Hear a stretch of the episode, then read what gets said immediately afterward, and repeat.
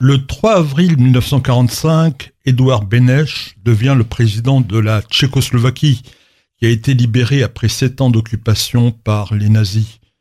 Mais Staline veut que ce pays devienne communiste, tout comme les autres pays qu'il a conquis à la suite de la Deuxième Guerre mondiale. L'homme de Staline, c'est Clément Gottwald. C'est le président du Parti communiste. Il appelle la révolte populaire et Gottwald compose un nouveau gouvernement qui est presque totalement composé de communistes.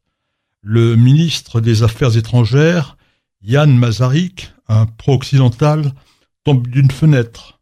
Suicide, assassinat, la réponse ne fait pas de doute.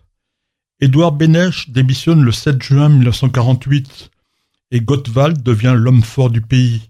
Staline a réussi ce qu'on appelle son coup de Prague. En juin 1952, les Tchécoslovaques annoncent On a arrêté des sionistes d'extrême gauche. Un procès à huis clos se tient en novembre 1952. Sur les 14 inculpés, tous sont des anciens dignitaires du Parti communiste ou du gouvernement, et 11 sont juifs. Le principal accusé, c'est Rudolf Slansky. Et ce n'est pas n'importe qui, c'est l'ancien secrétaire général du Parti communiste et l'ancien vice-président du Conseil des ministres. Il comparait avec plusieurs anciens ministres. Parmi eux, il y a Arthur London, le vice-ministre des Affaires étrangères, qu'Yves Montand a incarné dans L'Aveu, le fameux film de Costa Gavra. Alors, que leur reproche-t-on? Tout simplement d'avoir conspiré avec les impérialistes, les cosmopolites, les trotskistes et bien sûr les sionistes contre la Tchécoslovaquie. Dans la plus grande tradition des procès truqués de Moscou, les accusés font des aveux spontanés. Slansky avoue, bien sûr, pas spontanément, parce qu'il a été torturé.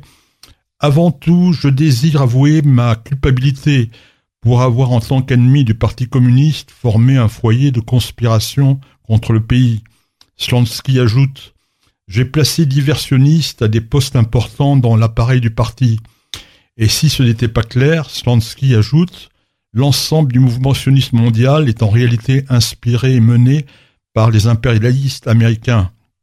Les accusations deviennent de plus en plus folles, de plus en plus choquantes. Un des autres accusés juifs, André Simon, reconnaît avoir été engagé comme espion par Georges Mandel. Selon l'accusé, le ministre français a mis en place son service d'espionnage grâce à l'appui des capitalistes juifs et français. Mais, cherchez l'erreur, personne ne semble noter que Georges Mandel a été exécuté par la milice française le 7 juillet 1944. Le verdict, sans surprise, tombe. La mort. La mort pour onze des inculpés dont dix sont juifs. Le 3 décembre 1952, Rudolf Slansky et ses compagnons sont pendus. En France, l'émotion est intense.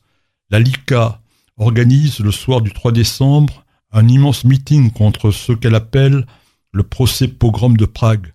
Bernard Lecache, qui est alors le président de la LICA, déclare L'antisémitisme de gauche est aussi répugnant, aussi nocif, aussi exécrable que l'antisémitisme de droite.